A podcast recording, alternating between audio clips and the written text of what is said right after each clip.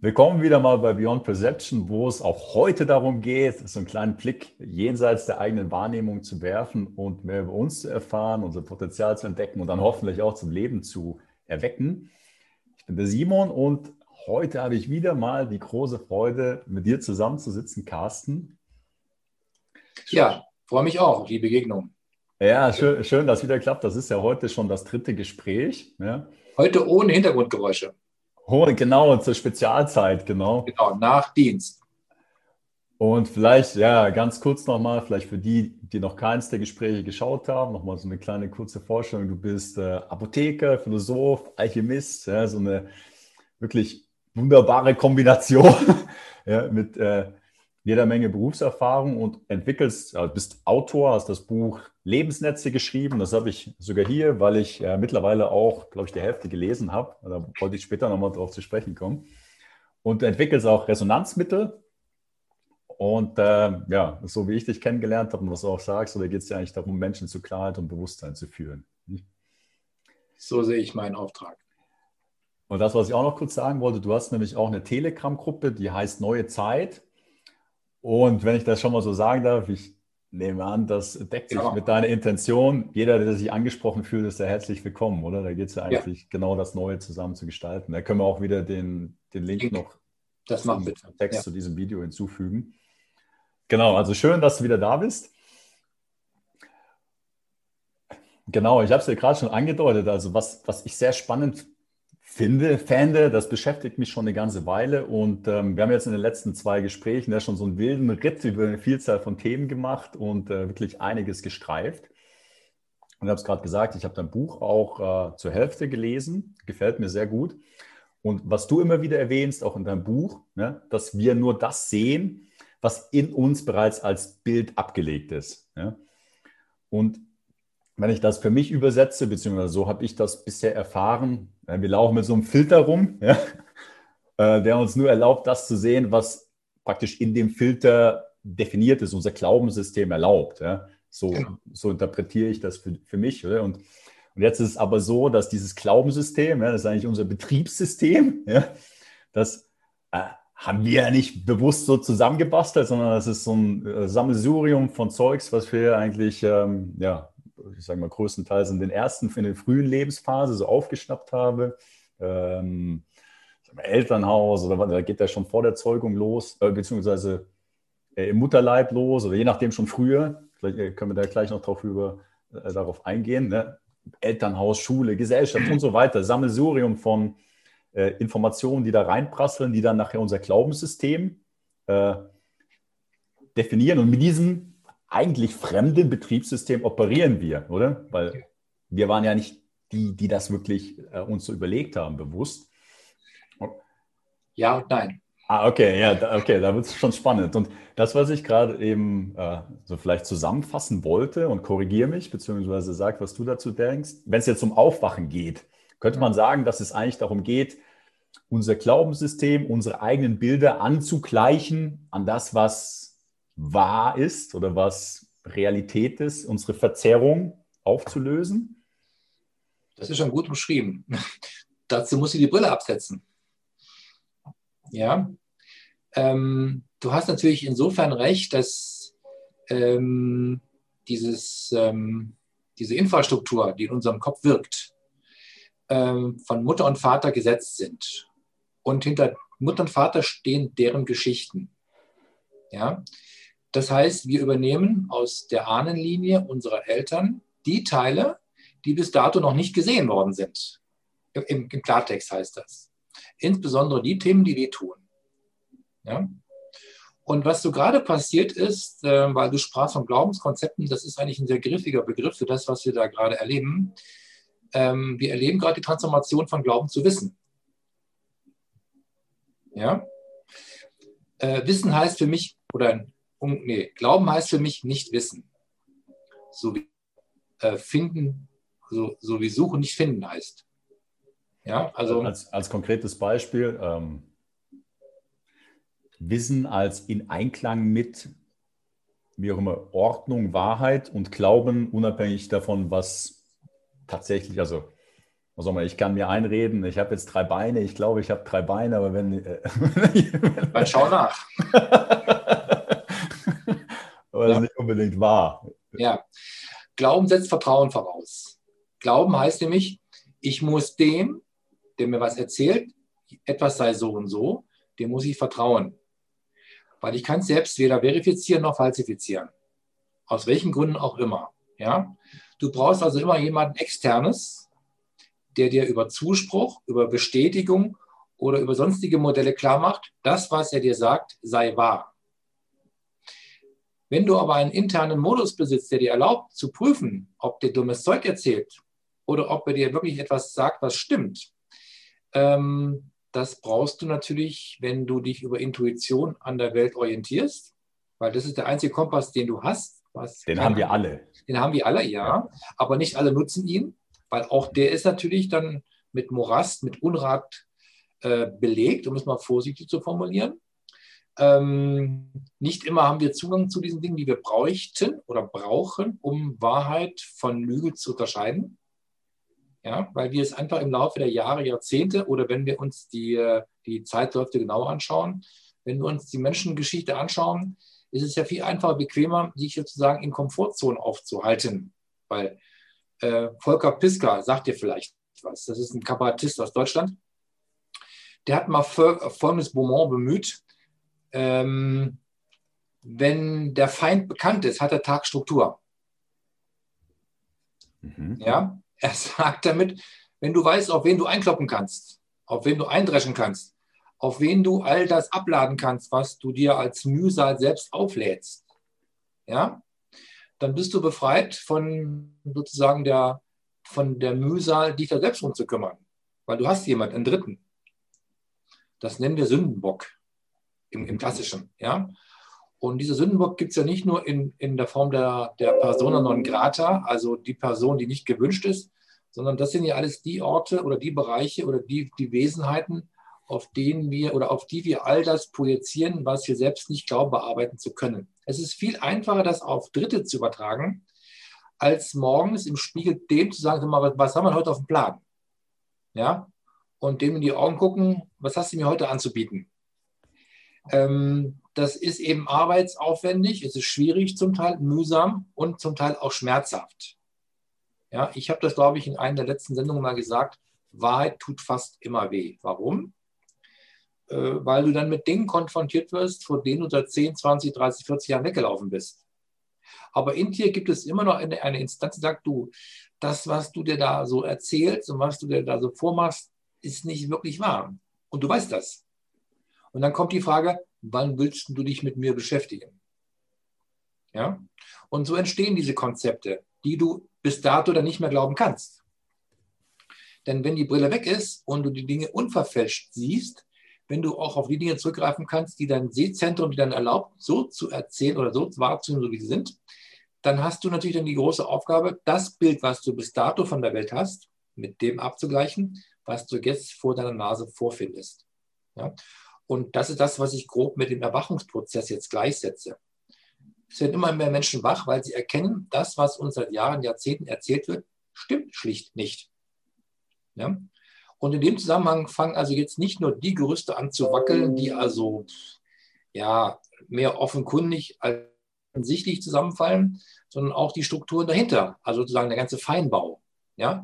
Diese subtile Infrastruktur, die ist ja noch, die ist ja noch ähm, schlimmer einerseits, aber intelligenter andererseits aufgebaut als das grobstrukturelle, was wir uns da selbst äh, vormachen und sehen können. Also je tiefer du in den Kaninchenbau einsteigst, je, je tiefer du in den, ähm, in, den, in den Zellaufbau hineinsteigst, umso genauer erkennst du diese filigranen Strukturen, die das Grobe organisieren. Und dann siehst du, wie fein das gewebt ist, dieses, dieses Gerüst. Ja? Und das ist besonders schmerzhaft, weil dieses feine Gewebte ist das, worauf du ganz fest, felsenfest gebaut hast, in aller Regel. Wenn das jetzt zerbröselt und zerbröckelt, ist natürlich der Schmerz unaufhaltsam. Der wird sich seinen Weg bahnen, lässt sich nicht aufhalten. Ja? Und dann beginnen auch die Figuren, die sich spirituell unterwegs glauben, ähm, auch die werden die eine oder andere Aufwachüberraschung erleben.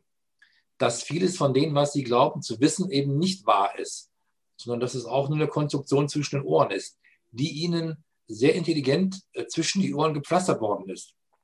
Und da auch sie selbst keine Möglichkeit hatten, das zu überprüfen, glaubten sie all das. Sie wollten das dann irgendwann glauben. Die ganze ESO-Szene, die ganze New Age-Szene, die ganze ähm, Szene, die ab den 70er Jahren hier in Mitteleuropa oder in den, in den westlichen Staaten Fuß gegriffen hat, die sind ja nicht aus sich selbst heraus entstanden. Das vielleicht schon, aber sie wurden sehr schnell unterwandert von Leuten, die Interesse daran hatten, dass diese Leute ähm, nicht außerhalb von, von, von, von, von, von erlaubten Zonen unterwegs sind.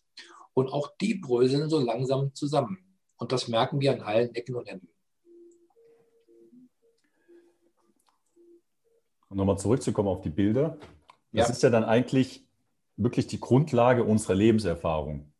Je nachdem, welche Bilder da hinterlegt sind, beziehungsweise durch welche Brille wir gucken, ob wir eine Brille haben oder vielleicht äh, oder keine mehr.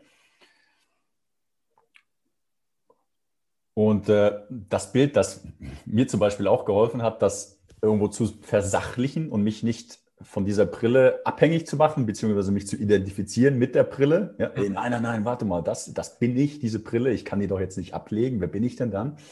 Das ist das Bild eigentlich eines Computers. Ja? Da kommen Informationen rein, äh, der Computer verarbeitet das ja? Mhm. und dementsprechend kommt dann etwas raus, ja? der Output. Ja? Und ja. dementsprechend, was für Informationen reinkommt, äh, also das ist die erste Variable sozusagen. Kommen da gute Informationen rein? Wahre, unwahre, oder? Das ist eine, mhm.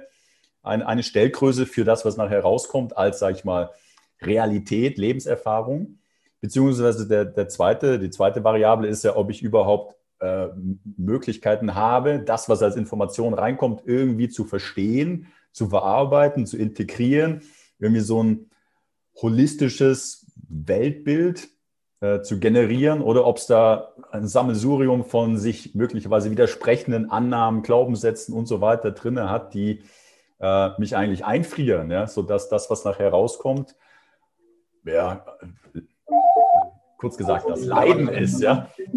Genau, auch wenn wir jetzt hier zum Beispiel, wir reden über verschiedene Dinge, ja, da geht es ja eigentlich um Informationen, möglicherweise neue Informationen. Äh, vielleicht auch dann für die, die zuhören oder mich eingeschlossen, neue Blickwinkel zu ermöglichen, eigene Bilder zu entdecken, hinterfragen, ne? ja. mein Betriebssystem vielleicht zu optimieren, ja, da kognitive Dissonanzen zu entdecken, ja, von denen ich mich vielleicht durch diese neuen Informationen dann befreien kann, sodass nachher ähm, mehr Freiheit rausspringt, ja, mich zu sein oder mein, mein, mein, mein Selbst auszudrücken. So, das ist, wie ich das äh, mhm. zusammenfüge. Äh, und, und für mich ist, also was ich immer wieder entdecke, ja, man hat Gespräche mit Menschen, man teilt Informationen, aber der Gesprächspartner ist unter Umständen nicht bewusst, wie dieser Mechanismus funktioniert. Da kommt was rein, ne, man redet vielleicht ein paar Minuten darüber, aber nachher ist das schon wieder vergessen. Das ist wie wenn das bestehende Betriebssystem, die bestehenden Bilder sich wehren gegen Neues. Ja? Das, wie das, das bestehende Glaubenssystem sozusagen beschützen. Und das macht ja irgendwie auch Sinn, weil wenn man da laufen gelernt hat, dann will man das ja nicht auf einen Tag äh, vom, auf den anderen so wieder äh, vergessen. Äh, aber, aber das merke ich äh, immer wieder, dass es ja teilweise sehr schwierig ist, neue Informationen überhaupt anzunehmen oder darüber nachzudenken oder man fühlt sich vielleicht getriggert oder mhm. ähm, man denkt, nein, nein, nein, das fühlt sich nicht gut an, das kann nicht wahr sein. Ja? Und, ähm, und, und da finde ich es ganz wichtig, äh, ja, auch vielleicht mal darüber zu sprechen, wie dieser Prozess überhaupt funktioniert. Ähm, das, du hast es gerade schon angesprochen, Wahrheit tut weh ja, oder kann weh tun. Ja, das, dass man sich eben nicht von, von der Brille äh, abhängig macht oder seine Identi Identi äh, Identität ja, an diese Brille, an dieses Glaubenssystem oder was, wie auch immer man dazu sagen, dieses Bild äh, haftet, oder? Weil nur wenn man daran haftet, dann kann das ja wehtun, ja, weil wenn das Bild ich nicht bin, wenn das falsch ist, ja, dann, wow, dann, wer bin ich denn dann, ja? Wenn ich das nicht bin, dann stirbt ja meine Identität und das äh, ja, fühlt sich nicht gut an. also, wenn du den Begriff Identität durch Authentifizierung ersetzt, dann geht es für meinen Begriff darum, ähm, authentisch zu sein oder authentisch zu werden und dann authentisch zu bleiben. Ich glaube, das wird ein ganz wichtiges Kriterium für die Zeit danach sein. Wenn jetzt diese ganzen Masken fallen im wahrsten Sinne des Wortes, ja, wenn diese Hüllen fallen, wenn diese ganze ähm, Kabarettistik sich als das entpuppt, was es ist, nämlich als ein Schauspiel, eine Art gigantische Narretei, ja, die gemacht worden ist, um ja einerseits dem der Zuschauer klarzumachen, ey, du warst dein Leben lang nur Zuschauer, wann hast du denn vor, selbst Akteur zu werden?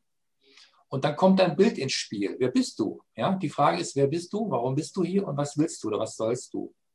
Das mit dem Betriebssystem ist insofern interessant, weil wenn du dir diesen Rechner anschaust, ähm, dann fragst du dich ja, wie kommt diese Information, von der du sprichst, auf den Bildschirm? Und was bildet dann dieser Schirm ab?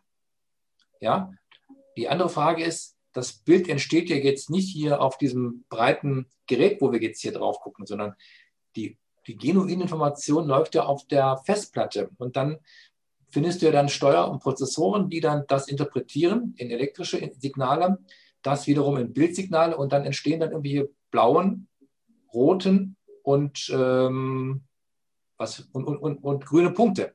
Ja? Aus diesen drei Farben entstehen dann Mischfarben, die uns dann vorgaukeln, das sei Carsten Pötter und das sei Simon Rieling. Rieling. Das sind sie natürlich nicht. Das sind nur ihre Abbilder. Ja? Mhm, mh. ähm, ich habe das Experiment mal mit dem Bernd gemacht. Da war ich in, in, ähm, in Südengland, haben wir ein paar Kultstätten besucht. Wir wollten eigentlich zu Stonehenge, haben wir festgestellt, Stonehenge ist, ist, ist eine recht große Ablenkung. Wir haben uns andere Orte angeschaut, die waren viel spektakulärer. Mhm. Und dann sind wir irgendwann ähm, in, ähm, ich glaube am vorletzten Abend, sind wir in, ähm, ah, wie hieß diese Hafenstadt, von der die Armada im Zweiten Weltkrieg äh, die, in, die, in die Normandie eingeschippert sind. Äh, egal, das war also eine, eine große Hafenstadt. Und dann sind wir dann abends in einem Hotel gewesen und morgens beim Frühstück guckte ich mir ein Bild an da vorne. Und da habe ich den Bernd gebeten, sag mal, was du da vorne siehst. Das war so eine historische Aufnahme von, von Schiffen aus dem 17., 18. Jahrhundert und hat er mir beschrieben, was, was, was er dort sah. Dann habe ich gefragt, ist das wirklich auf dem Bild drauf? Da guckt er mich an, wie meinst du das? Ist das wirklich auf diesem Bild drauf? Da meint natürlich nicht, weil das sind Farborganisationen, Farbkleckse oder, oder, oder Farbschraffuren, die ein Künstler mit einem Pinsel drauf gepastelt hat. Da sind natürlich keine Schiffe drauf, sondern dein, dein, dein Seezentrum interpretiert diese Farborganisation als ein Schiff. Ja? Und in Summe entsteht überhaupt erst in deinem Seezentrum äh, das Ensemble, von dem du sagst, das sei eine, eine Anordnung von Schiffen in einem Hafen. Aber nichts davon ist real, das ist nämlich nur ein Abbild. Je präziser das Abbild ist, umso genau ist die Illusion, die, die erzeugt wird. Ja? Dass eben da vorne wirklich kein Schiff an der Wand hängt, sondern nur ein Abbild dessen. Solange du aber Abbild mit Realität verwechselst, reicht bei dem normalen Menschen das Abbild, um ihn über die Illusion der Realität in das Bild hinein zu manövrieren, was gebraucht wird für ihn. Oder besser gesagt für die, die wollen, dass er sieht, was er sehen soll. Ja? Und wenn du dann diese ganzen Stellschrauben anschaust, die dazu führen, ähm, dass aus einem Bild irgendwann ein Zerrbild entsteht. Also du verschwindest im Prinzip im Laufe der Zeit. Das, was du bist, ist weg. Ja? Du hast vorhin gesagt, ähm, wenn ein Kind aufhört, ähm, laufen oder andersherum, wenn ein Kind einmal hinfällt beim Laufen lernen, ein Kind käme nie auf die Idee, bei dem ersten Hinfall zu sagen, er leckt mich an die Füße, ich bleibe jetzt liegen. Auf eine solche Idee kommt nur ein Erwachsener. Nie, niemals ein Kind. Warum nicht? Weil der Erwachsene ist es gewohnt, irgendwann zu resignieren. Ja? Weil der hat bereits in, der hat irgendwann, irgendwann aufgehört, äh, sich wieder hinzustellen. Kinder, wenn du sie lässt und ihnen diesen Raum und diesen, und diesen Freiheitsraum ergibst, in dem es ihnen gestattet wird, sich selbst zu entfalten. Das ist was anderes als, als entwickeln. Entfalten heißt einfach, das, was da ist, äh, wie ein Blatt Papier so auszufalten, sodass du also das, dass du am Ende das Gesamtkunstwerk siehst, das eigene Bild. Ja? Wenn du einem Kind diese Gelegenheit gibst, wird es alles freisetzen, was in dem Kind inhärent in, in, in ihm ist und auch in ihm, und auch in ihm wohnt. Ja? Der Erwachsene hat irgendwann aufgehört, auf das Bild zu hören oder das Bild zu entdecken oder sich auf die Suche oder äh, auf die Fährte zu machen, was dann verloren gegangen ist. Kinder kämen nie auf die Idee. Ja? Sodass, also im Kurz- oder im Klartext heißt das, die Vorstellungen, die wir von der Welt haben, sind geprägt durch das, was wir in den ersten ein, zwei, drei Lebensjahren erfahren, inklusive der Bilder, die uns die Mutter übertragen hat. Die sind ja wesentlich für uns. Ne? Das, was Mama in den neun Monaten fühlt, denkt und tut, äh, wird in uns als Bild, als Erfahrungsintention abgelegt und nach diesen Bildern leben wir dann. Ja? Deswegen sage ich, die Kinder sind die unerledigten Themen der Mütter. Das ist für viele Frauen schwer anzunehmen, aber wer sich damit im Klartext be äh, beschäftigt, wird das leider als Wahrheit vorfinden. Und das ist eine schmerzhafte Wahrheit, äh, weil nur Frauen können Leben stiften. Und in dieser Stiftung offenbart sich das, was sozusagen in Schöpfung per Bild organisiert ist. Ja, wenn sich männliche Eizelle, wenn sich männliche Eizelle, jetzt bin ich auch schon beim Gender, ähm, wenn, sich, wenn sich in der Verschmelzung von weiblicher Eizelle. jetzt nicht vor. Nein, das ist, das ist nicht mein Beritt. Äh, wenn also eine weibliche Eizelle mit einem magnetischen, mit einem elektrischen Samenfahren zusammenfällt, dann ist ja das komplette Bild da bereits hinterlegt durch diese Frequenz, die diese beiden ausmachen. Ja? Und es geht für mich im Grunde genommen darum, das Bild zu entdecken. Okay, also dort ist das ursprüngliche Selbstbild hinterlegt, das Correct. der Seelenfrequenz entspricht. Ist eins zu eins dasselbe. Okay, und wenn ich dir jetzt zuhöre, dann geht das eigentlich darum, dieses ursprüngliche Bild, das überlagert wird durch äh, zum Beispiel, was von den Eltern mitgegeben wird, äh, eigentlich wieder freizulegen. Darum geht es, ja. Und je nachdem, was eben bei den Eltern zum Beispiel unerledigt ist, das bekommt man da mit, drüber ja. geschüttert über das eigene Bild. Und dann ist die Aufgabe sozusagen, die ganzen Schalen der Zwiebel sozusagen darunter zu poolen, dass das eigene Selbstbild Korrekt. Äh, wieder frei wird. Und eine Sache, die ich schon öfter gehört habe, und hört, interessiert mich natürlich auch deine Meinung, dass, ich weiß jetzt nicht mehr genau das Alter, aber bis fünf oder sieben Jahre praktisch Kinder im Hypnosezustand unterwegs sind und Informationen mehr oder weniger ungefiltert ein, einfach äh, reinkopiert werden. Stimmt das so? Und als wir eigentlich erst später diese Fähigkeit entwickeln, äh, wenn wir durch, durch unser Tagesbewusstsein so eine gewisse Filterfunktion zu haben? Ja und nein. Äh, Kinder sind in den ersten ein, zwei, drei Lebensjahren nur intuitiv unterwegs. Kinder fühlen ausschließlich. Mhm. Und die Denkphase, das heißt also die kognitive Eigenschaft oder die, die, die kognitive Prägungsphase beginnt erst dann, wenn Kinder anfangen oder wenn Kinder anfangen, eigene Worte zu formulieren. Ja? Ähm, wenn, du, wenn du kleinen Kindern zuhörst, gibt es ja nur Mama und Papa. Mhm. Es gibt nur du. Und es gibt ja gar kein Ich. Das Ich kommt erst dann, wenn dieses Kind unterscheiden lernt, ich bin nicht Mama und ich bin nicht Papa. Also ich bin ein Nicht-Papa-Ich und ich bin ein Nicht-Mama-Ich. Ja, also das ist sozusagen der Ort vor der ersten Unterscheidung. Wenn du angetreten bist, bist du unentschieden von allem, weil du trägst alle Potenziale in dir. Dann kommt das Prägemuster von Mutter und Vater, deren Geschichte. Und erst dann lernst du wieder zu unterscheiden, Moment mal, das ist ja gar nicht meins da beginnt sozusagen die, die innere Zäsur bereits, die dann über den Intellekt äh, dahingehend geschult wird, eine, eine, eine Art mentale Verfassung auszubilden, ja, die dir gestattet, sich in dieser Welt, die voller Bilder ist, äh, voller, voller Eindrücke, dich dann so zu sortieren und dich dann dabei wiederzufinden. Denn es, es ist ein Wiederfinden letzten Endes durch Wiederholen. Erinnern, Leben heißt ja für mich Lernen durch Wiederholen, durch, durch Neuentdecken.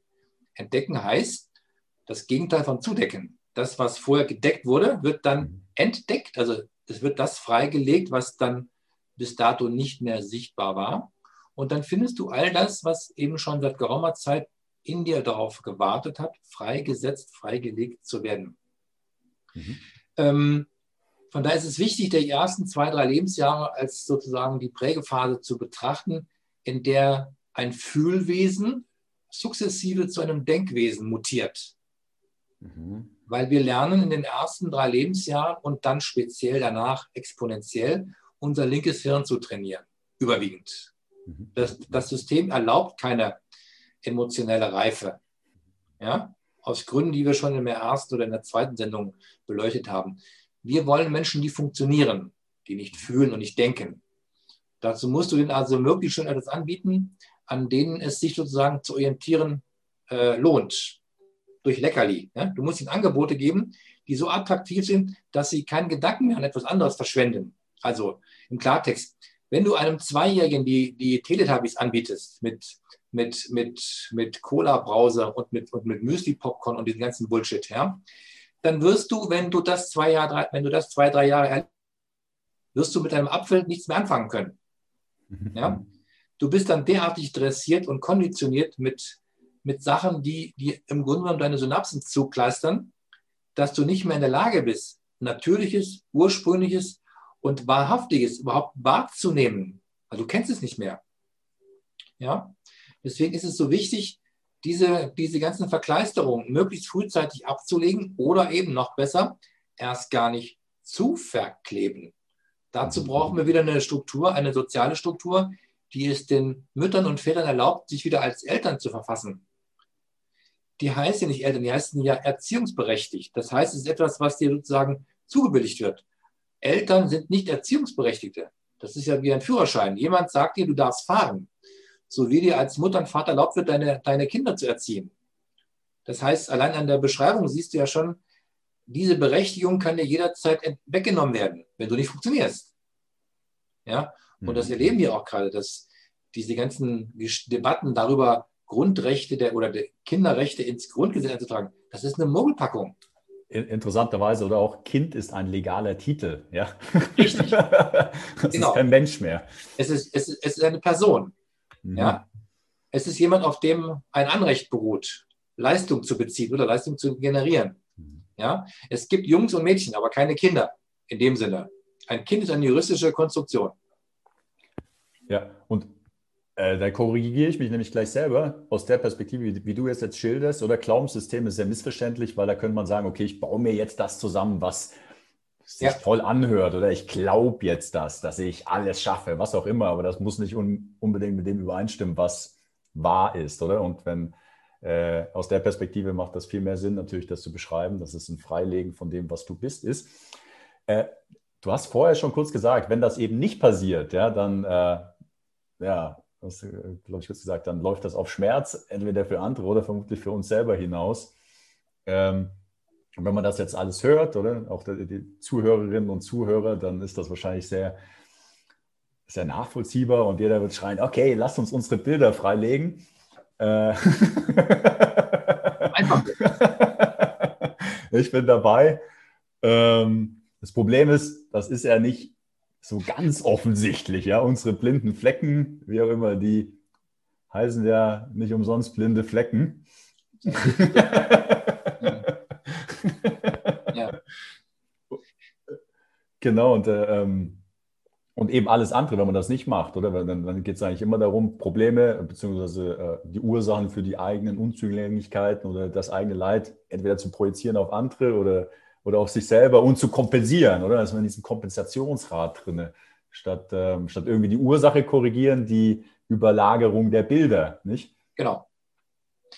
Also ich denke, die große Herausforderung wird darin bestehen, ähm, weil wir nur das haben, was wir haben.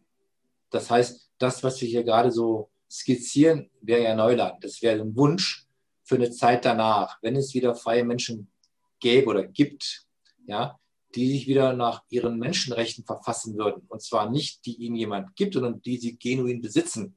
Mhm. mhm. Ja, qua Mensch.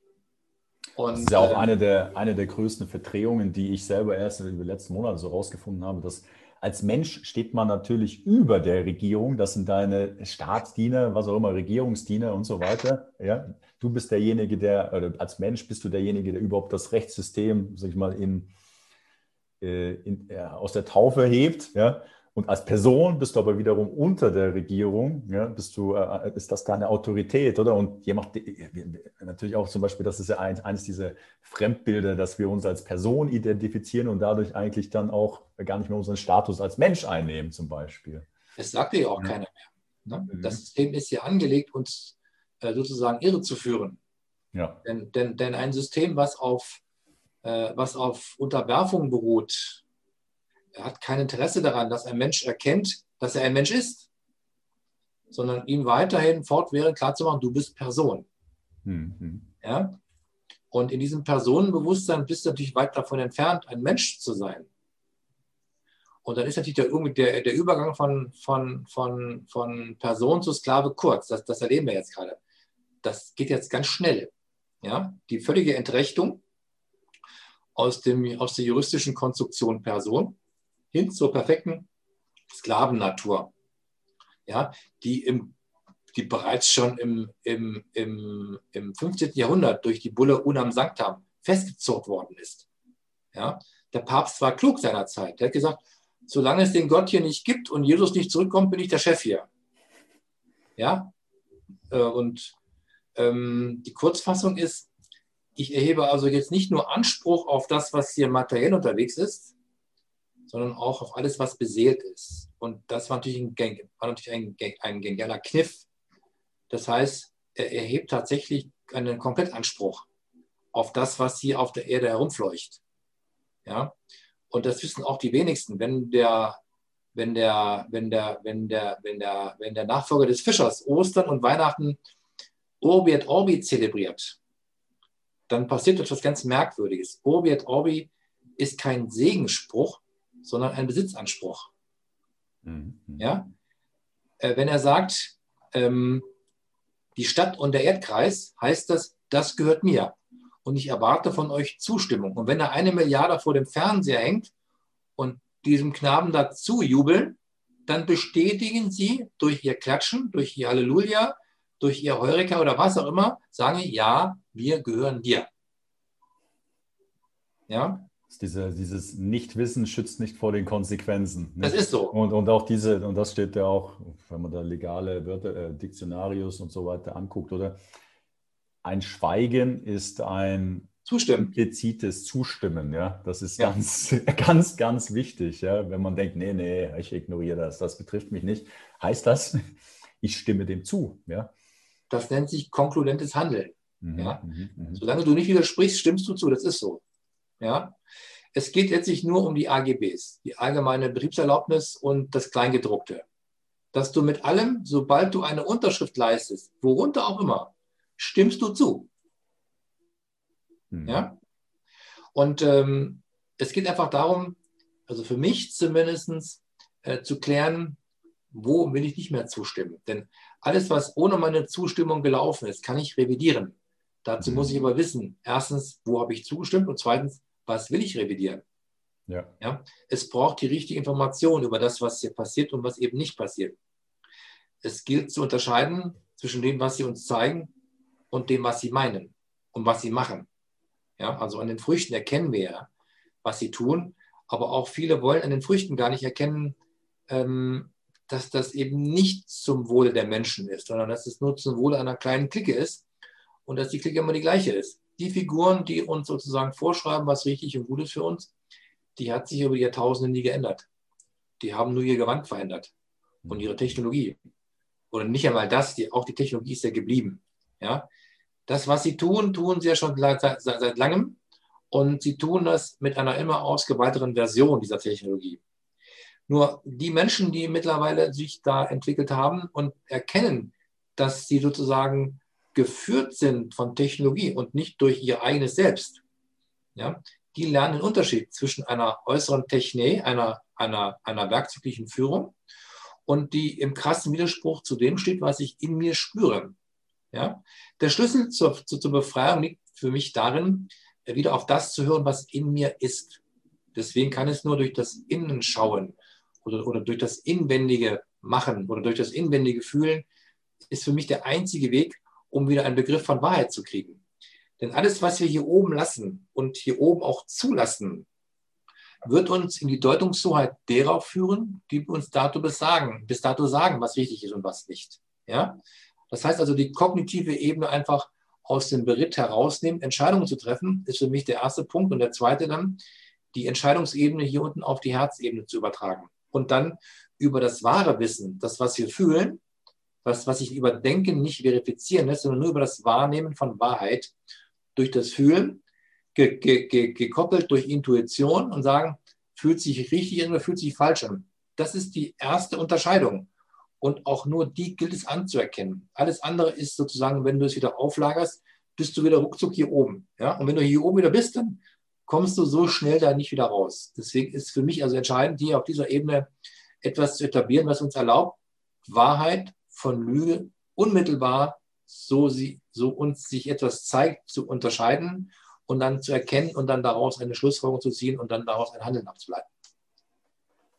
Mhm, also Zeichen ist eigentlich, haben wir jetzt wahrscheinlich schon der eine oder andere schon gehört, oder diese, äh, ja, die Wahl letztlich, die wir haben, oder? Ich, wir haben vorher über äh, ein Betriebssystem gesprochen, das nicht notwendigerweise unseres ist, ja, ein fremdes Betriebssystem, oder? Dass ja. uns vielleicht auch diese, diese Bahnrichtung äh, Maschine, äh, Logik, ja, diese, diese äh, Technokratie führt ja, und uns von uns selber wegführt. Mhm. Ähm, und dann die andere war möglicherweise dieses äh, ja, Selbstbild äh, zu verwirklichen, zu sich finden, das Menschsein wiederentdecken, äh, beziehungsweise eben auch Bewusstsein und Emotionalität. Intuition hast du erwähnt.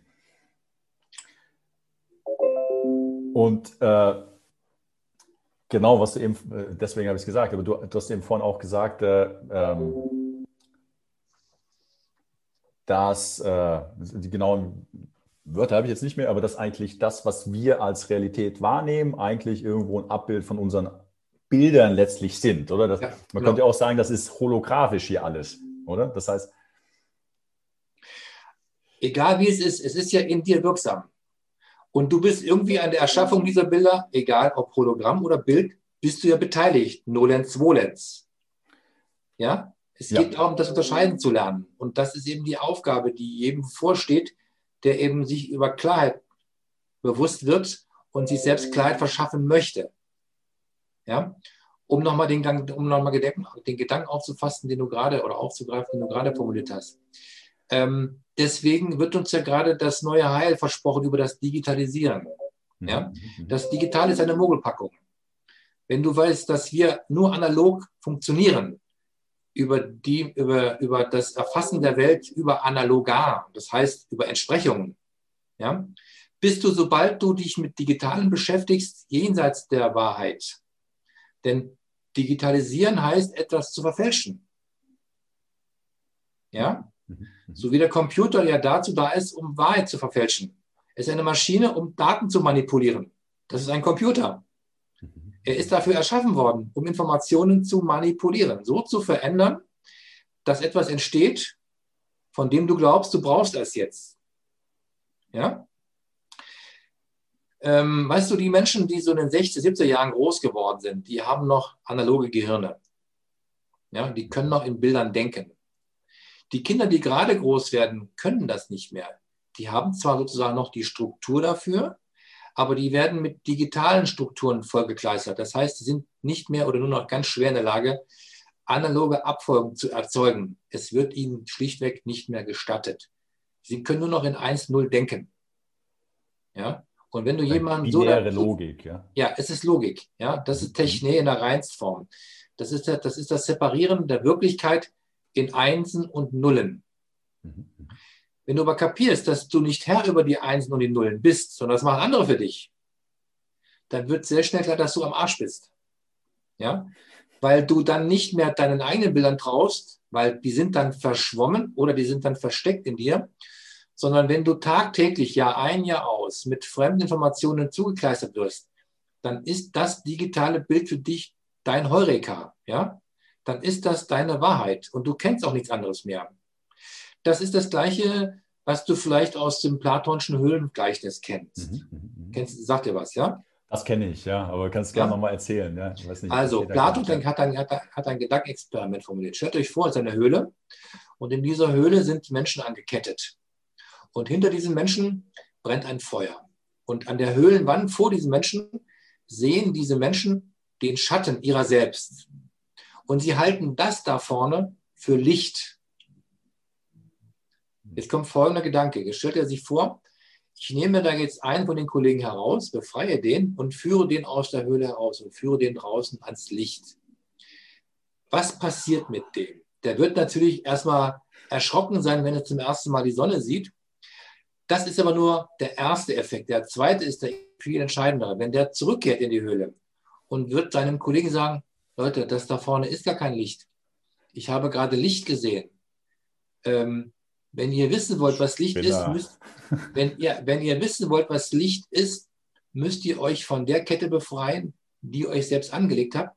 Und dann müsst ihr rausgehen. Ich kann es euch nur erzählen. Sehen und anschauen müsst ihr es selbst. Jetzt kommt die spannende Frage. Was werden die Kollegen mit dem machen, wenn sie könnten? Also Komfortzone, oder? Da wird man die, eine Spinne, was auch immer. Ja. Die würden ihn töten. Warum würden sie ihn töten? Weil dieser eine Einzige ein völlig anderes Bild von der Wirklichkeit hat, als das, was diese Kollegen seit Jahrhunderten in dieser Höhle als weit erfahren haben. Das heißt, du kannst nicht bestehen mit diesem neuen Bild, was der Kollege dir gerade erzählt. Es ist dann viel einfacher, den Überbringer dieser Botschaft zu eliminieren, als das Bild in dir zu eliminieren. Ja? Was nicht deinem eigenen Bild entspricht, sondern einem Zerrbild, was auch nicht der Wahrheit entspricht. Und dieses Höhlengleichnis steht für mich Pate gerade, für all das, was wir gerade draußen mhm. erleben. All das, was uns erzählt worden ist über die Jahre, die Jahrzehnte und die Jahrhunderte, ist falsch. Ja? Stichwort gefälschte Geschichte. Äh, müssen wir hier nicht ausführen. Da soll sich jeder selber recherchieren, was das bedeutet. Ähm, das, was uns in Büchern erzählt wird, können wir rundherum knicken. Ja? Es ist erstens das Gegenteil von dem, was drinsteht. Und das, was sie uns nicht erzählen, äh, wirst du auch nirgendwo in Schriftform zwischen zwei Buchdeckeln finden. Ja? Das heißt nicht, dass es die Wahrheit nicht gibt. Das heißt nur, du findest es nicht im Außen. Das ist der springende Punkt. Wenn du also über Wahrheit Erfahrung sammeln willst, kannst du das nur über eine Innenschau tun. Das heißt, du musst nach innen. Das, was die Ägypter nennen, äh, die Bibliothek von Alexandria oder oder die Schriften von Buddha oder die, oder, oder, oder, oder die Schriften des alten Judentums oder was auch immer, das sind ja alles nur Formalien von in Worten gegossene Gedanken. Ja? Und das sind alles Dinge, die wir in uns tragen. Und diesen Zugang gilt es wiederherzustellen und dann diese Universalbibliothek zu entdecken. Die ist ja da. Denn das Wissen, was existiert, ist ja gleichzusetzen mit Energie. Mhm. Aber wenn du Energie nicht ordnest und wieder in Form bringst, das bedeutet nämlich Information. Wenn du Wissen in Form bringst, hast du eine Gestalt, die du dann füllst, so wie du eine Vase mit Wasser füllst, dann füllt sich dieses Wasser oder ist Wasser, hat Wasser die gleiche Form wie die Vase, aber ist eben nicht die Vase. ja? Mhm. Es hat nur die Form dieser Vase. Wasser nimmt jede Form an, die du dir von diesem Wasser vorstellen kannst. Wasser ist einfach zu klug, um nicht jeden Hohlraum zu besiedeln, den du ihm nicht zur Verfügung stellst. Und das Ganze gilt auch für deinen Geist. Wenn du, wenn du diesem Geist gestattest, äh, überall Einzug zu halten, wo er ausgetrieben worden ist, Stichwort Einstein mit seiner Relativitätstheorie, mhm. der hat ja den Geist aus dem Periodensystem verbannt.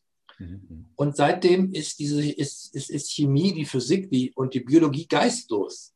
Ja? Weil das Wesentliche, nämlich das Bewusstsein, in allem verschwunden ist.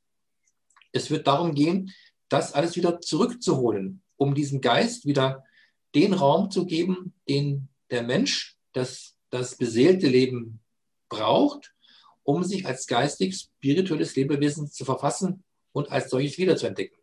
Ja? Da sehe ich die Hauptaufgabe in der Zeit, die jetzt vor uns ist. Ja, da hast du jetzt äh, äh schön eigentlich so etwas angesprochen, was ich gerade im Kopf gehabt habe. Ähm, wenn es um die, äh, die Freilegung des eigenen Bildes geht, oder? Das, das sind eigentlich, wo deine Resonanzmittel ansetzen oder ja, äh, äh, genau. äh, äh beitragen, helfen. Und du erwähnst auch immer wieder das vernetzte Denken. Und wenn ich, wenn ich jetzt dir zuhöre, wenn ich dein Buch lese, da geht es eigentlich auch eigentlich um das Leben aus verschiedenen Perspektiven anzugucken. Und ich, ich führe das weiter, eben auch die Ursächlichkeit von Geist und Energie äh, zu verstehen. Und ich beziehe mich hier auf also ein paar Seiten, da beschreibst du eigentlich, wie sich körperliche Symptome äh, eigentlich abbilden als ein Geisteszustand, sage ich mal so. Ja, und es ist, es ist organisiertes Bewusstsein. Genau, und da, da, wollte ich dich fragen, ob du vielleicht ein paar Worte dazu sagen äh, möchtest. Und ich möchte das auch wieder in den Kontext bringen von dem Computer. Ja? Jetzt ja. haben wir Information, okay, Geist kreiert, was auch immer, äh, Materie. Aber das Verständnis ist das, was wichtig ist, oder? Wenn man jetzt diese Beispiele hört, wenn man darüber spricht, oder? Dann, oh ja, da scheint was dran zu sein, ja. Ich, ich, ich, ich, ja, dann, dann wird man vielleicht da äh, offener, das äh, irgendwie, sag ich mal, äh, vielleicht am Anfang einfach nur darüber nachzudenken, aber dann vielleicht auch das selber zu entdecken und so. Äh, ist jetzt mein eigener Weg, deswegen finde ich das so, diese Analogie zum Computer so hilfreich. Ja, okay, das sind jetzt Informationen, das fällt mir nur schwierig da muss ich noch ein bisschen drüber nachdenken. Und dieses vernetzte Denken scheint mir so eben eigentlich genau ein Weg zu sein, um die Dinge zu ordnen im, äh, im eigenen Verständnis. Ja, es schafft dir durch das Konstruieren von Zahnrädern ähm, dieses Bild wiederherzustellen. Wenn du, einen, wenn du ein Räderwerk hast von äh, synchronen Räd oder Rädchen, Zahnrädchen, und du nimmst nur ein einziges Rädchen da heraus, dann ist die ganze Maschine für den Arsch. Ja? Es kommt nicht darauf an, wie groß oder wie klein Zahnrädchen sind. Es kommt darauf an, ob jedes Rädchen an seiner Stelle sitzt. Und wenn nur ein einziges fehlt, und da bleibt die Kraftübertragung. Ja? Und das geschieht letztens mit, mit, mit, mit Hilfe des Geistes. Wenn der Geist also nicht überall durchgängig verfügbar ist, und zwar ungefiltert, ja, kann er diesen Transformationsprozess nicht durchführen. Und das ist der springende Punkt. Die Manipulation besteht darin, dass du gewisse Schnittstellen sozusagen von, von seinen Rädchen befreist, in Anführungsstrichen. Ja? Und an diese Stelle, dort wo mal Rädchen waren, Abzweigungen schaffst, die dich in die Irre führen, die dich eben nicht mehr dahin führen, wo du erkennst, was du bist, sondern die, sondern die dich dahin führen, um zu erkennen, was du sein sollst. Nicht für dich, wohlgemerkt, für andere. Ja? Mhm, mhm, mhm, Und dann geht das natürlich nur, wenn du in Analogien denken kannst. Du nennst es vernetztes Denken. Ist nichts anderes, als unterschiedliche Aspekte auf die Wirklichkeit zu besitzen. Damit analoges du, Denken. Ja. Darum geht es, dass ja. du, die Chinesen sagten da Circumstarre Denken zu. Circumstarre heißt, ähm, im Unterschied zum, zum, zum mitteleuropäischen Denken, das ist ja vektorielles Denken, stell, stell dir etwas vor, was du umkreist. Du, etwas ist in der Mitte und du rennst drumherum. Ja? Das ist das Umkreisen. Das ist das Zirkumstar-Verständnis der Asiaten. Der Asiat hat kein Interesse dann, mit dem, was er sieht, was zu machen, sondern es reicht ihm, es zu beobachten. Er umkreist es. Und der Mitteleuropäer, der vektorielle Denker, der hat eben kein Interesse, es zu umkreisen, um sich dann einen möglichst umfassenden Überblick über die Wirklichkeit zu verschaffen, sondern der greift sich irgendeinen Aspekt heraus, der ihm gerade beliebig um, um, äh, um, um die Nase schwebt, ja, und schlägt dann gleich drauf ein. Also es wäre sozusagen dieses äh, Gleichnis von dem Elefanten, ein paar Blinde tasten den ab, der eine hat den Rüssel und sagt, das ist eine Schlange. So. Ganz genau, ne? weil er eben nur diesen Teil der Wirklichkeit repräsentiert oder abbilden kann in sich. Ja? Mhm. Das ist wieder abhängig von deiner, von deiner Fähigkeit, taktiles Verständnis in dir abzubilden und dann daraus ein Bild zu kreieren. Ja? Wenn das nicht mehr da ist, dann bist du gezwungen, mit den Dingen, die dir, die dir zur Verfügung stehen, zu operieren. Aber die allerwenigsten erkennen dann in dem, was sie dann in der Hand haben, den Betrug. Warum? Es fehlt ihnen der Vergleich. Wenn dir, die, wenn dir die Unterscheidungsfähigkeit oder die Merkfähigkeit fehlt, bist du nicht in der Lage, ohne eine externe Hilfe, die dir etwas anbietet als einen anderen Aspekt, bist du nicht so gut wie nicht in der Lage, dieses Labyrinth zu entwirren für dich. Mhm, mhm, mhm, ja? Das heißt, ich sehe mich auch als jemand, der dir, in der Lage, der dir einen Spiegel vorsetzt, der dir einfach ähm, diesen Faden in die Hand gibt und dich laufen lässt und dir sagt, was, wie fühlt sich das an? Ja? Also ich projiziere keine Bilder mal gegenüber, sondern ich stelle ja komische Fragen. Mhm, und über diese komischen Fragen äh, setze ich in ihm einen Modus vivendi frei, der ihm erlaubt, sich selbst auf den Weg zu machen. Denn ich kann ihn ja nicht tragen zum Jagen. Ja? Mhm. Das ist ja so mein Beritt, dass ich ihm durch meine Fragen, dass ich ihn durch die Impulse dahin bringe, selbst interessiert oder erst selbst neugierig zu werden und dann an sich selbst Interesse zu zeigen. Denn Interesse heißt ja dazwischen sein, nicht nur dabei zu sein, sondern mittendrin zu sein. Und mittendrin ist für mich synonym für in mir zu sein, ja, mhm. das Inbild in mir zu tragen und dieses Bild entdecken, freilegen und dann nach außen zu transzendieren. Das ist so der Teil, den ich mir so vorstelle. Und dazu brauchst du natürlich dann eine möglichst umfassende Beschreibung des Bildes, was in dir ist. Und das gelingt dir nur, wenn du verschiedene Aspekte von dir selbst bekommst. Das heißt, du beleuchtest dich von oben, von unten, von hinten nach oben, von links, rechts und von wo auch immer und versuchst dann das, was du im Großen wahrnimmst, in dem wiederzufinden, was du im Kleinen tust. Ja, das ist das, was du mit den Krankheitsbeschreibungen meinst.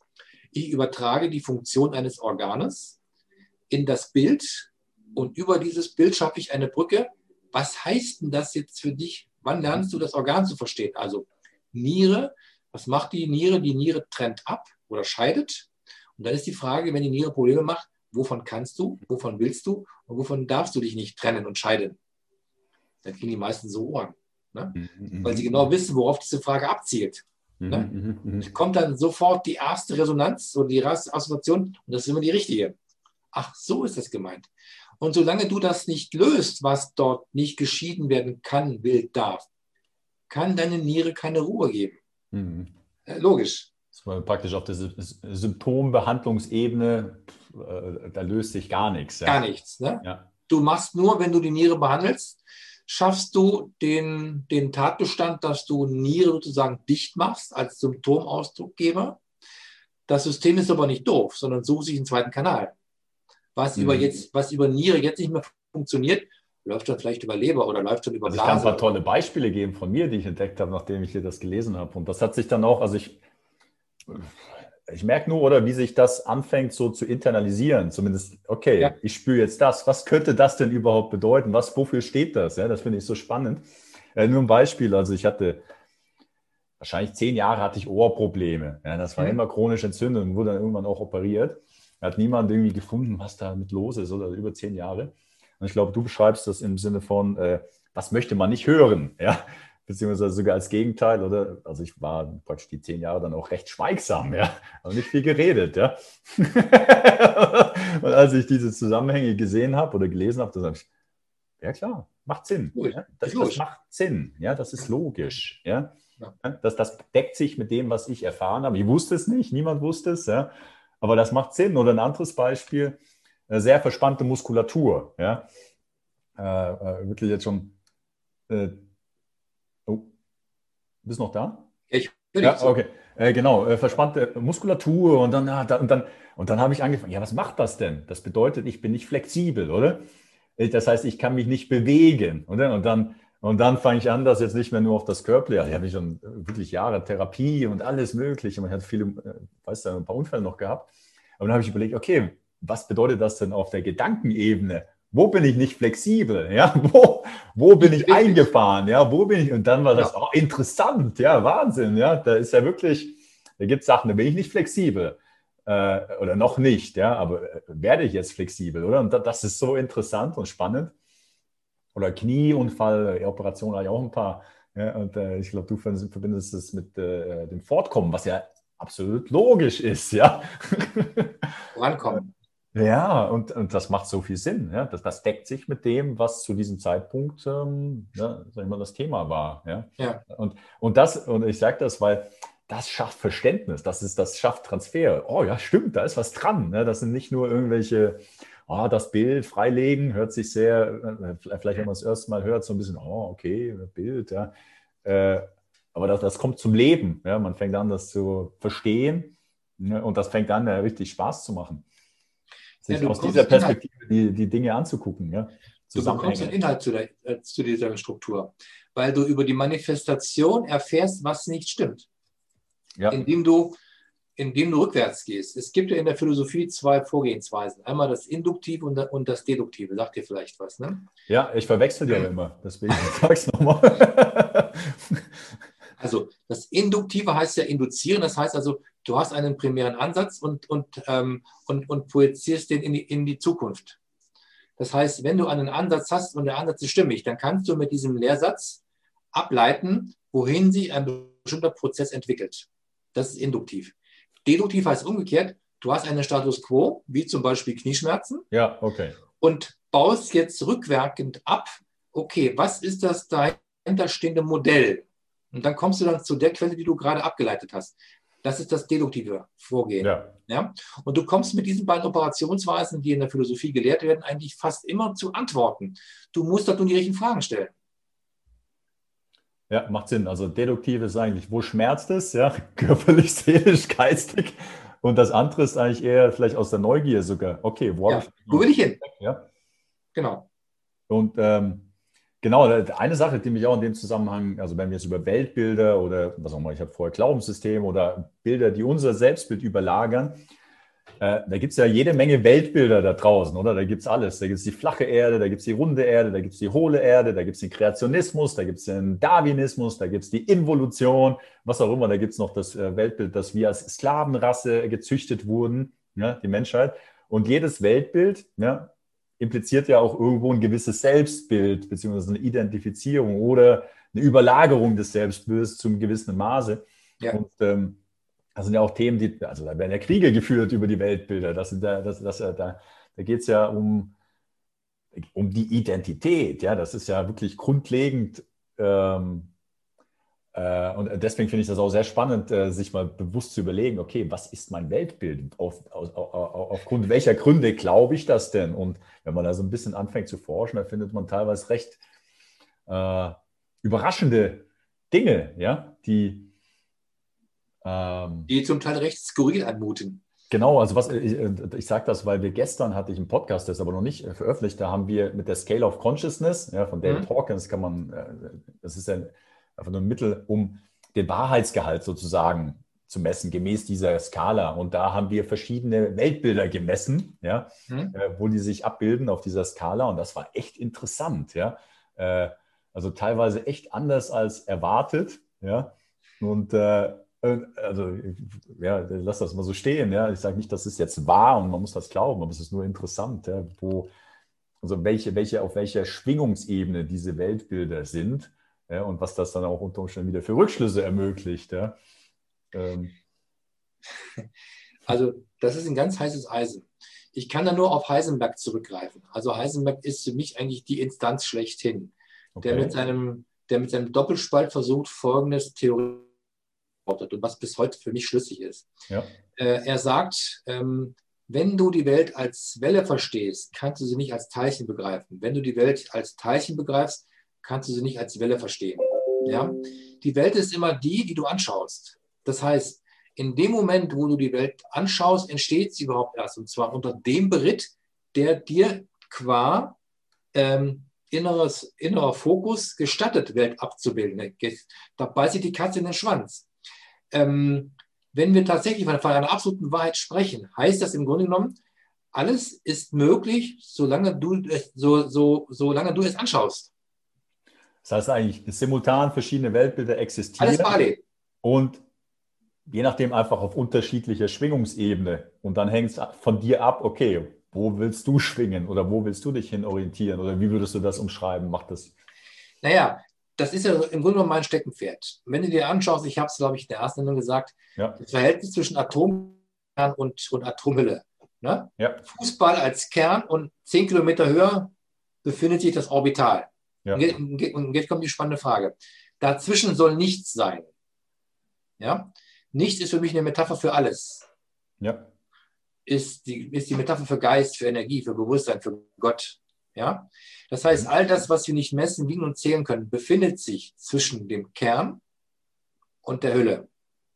Mhm. Denn bis heute kann dir keiner erklären, was motiviert diese Hände sich zu bewegen. Kann, kann dir keiner erklären. Wer steuert das? Ja? Das kannst du weder mit Elektrizität noch mit Magnetismus beschreiben. Das ist etwas, was amateriell ist. Das, was wir hören, schmecken, wahrnehmen, sehen, messen, wiegen, zählen können, ist nur Manifestation von geordnetem Geist. Mhm. Es macht für meinen Begriff keinen Sinn, äh, sich in dem Bereich mit Maßzahlen oder mit Messkategorien zu bewegen. Es ist Unsinn. Es ist ungefähr so, als wenn du einem, einem Uhrmacher einen 13er Maulschlüssel anbieten würdest. Der kann mit dem Werkzeug nichts anfangen. Jemand, der Autoschrauben löst, um Winterreifen zu wechseln, der braucht einen 17er Maulschlüssel. Aber der kann mit Mikrometerschrauben nichts anfangen. Sowohl die Mikrometerschraube als auch der Dreizerschlüssel sind wunderbare Werkzeuge, aber nur dort, wo sie passen. Ja, mhm. also sobald du dich in dem bewegst, was sich gerade Geist, Bewusstsein, ähm, Energie äh, beschreibe, das, was wir gemeine unter Spiritualität im, im Allgemeinen begreifen, mhm. solltest du im Prinzip aufhören, den Werkzeugkasten, den du bis dato beritt hast, einzusetzen. Es ist Unsinn. Also ja? Das bedeutet, das Weltbild loslassen. Ja, und dann zu gucken, wie, wie sieht es aus, wenn ich es unter einem Aspekt betrachte. Du brauchst dann gar keine Werkzeuge mehr, weil auch das Werkzeug ist ja von dir geschaffen, um Welt zu verstehen. Das ist das Kuriose. Mhm. Der 13er Maulschlüssel existiert ja auch gar nicht. Den hast du erschaffen, indem du ihn anschaust. Ja? Und da, wenn alle einen 13er Maulschlüssel an, anschauen, sehen, das ist ein 13er Schlüssel, heißt ja nicht, dass der existiert. Das heißt nur, wir haben uns verabredet, das als 13er mhm. zu identifizieren. Ja?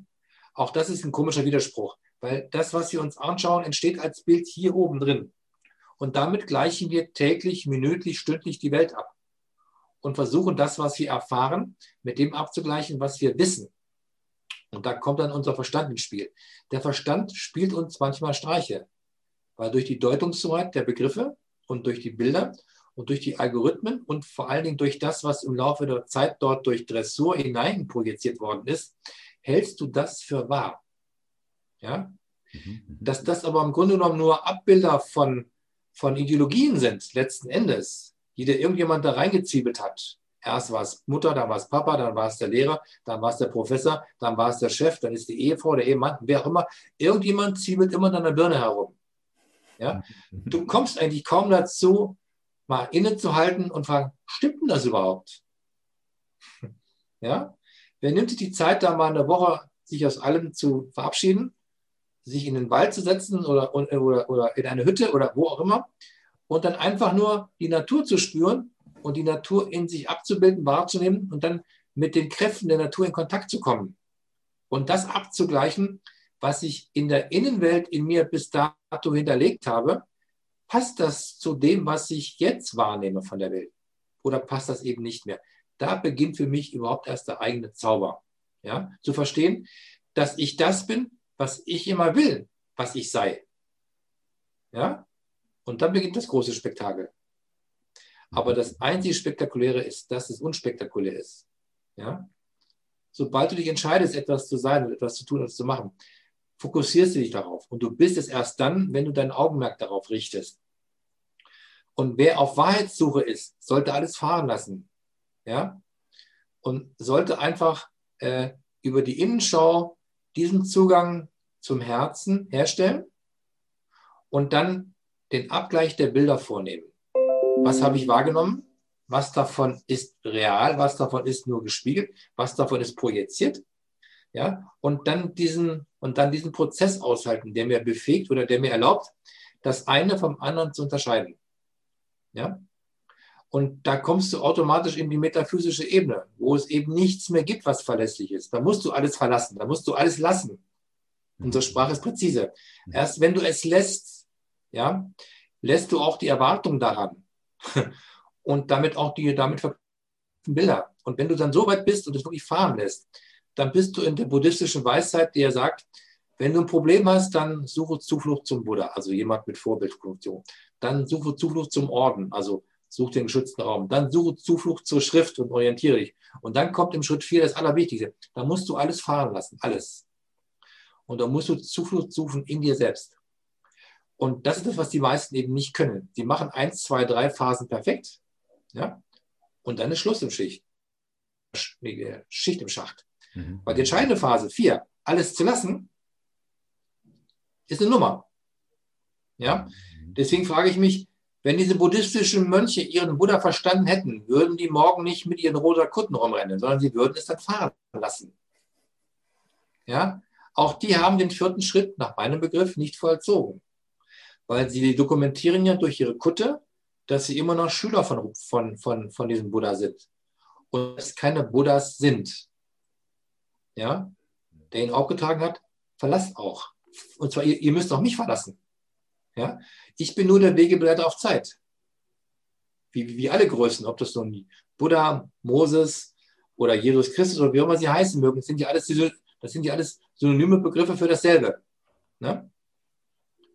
Und da, da ist für mich im Grunde genommen das Erwachsenwerden zu sehen. selbstverantwortlich ist und ein selbstbestimmtes Leben zu führen, indem ich es mir erlaube, es zu fahren zu lassen und dann mich in dem Alt zu erkennen, was ich bin.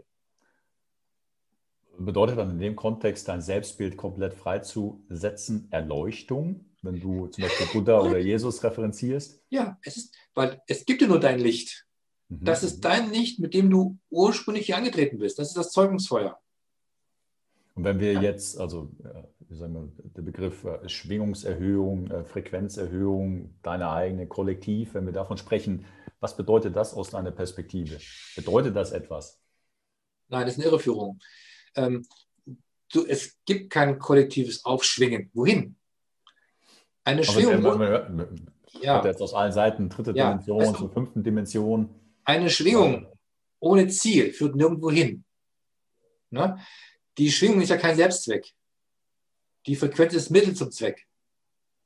Mhm. Wenn du eine bestimmte Frequenz inne hast, dann willst du damit ja was. Entweder du willst was erreichen oder was bezwecken oder was bewirken.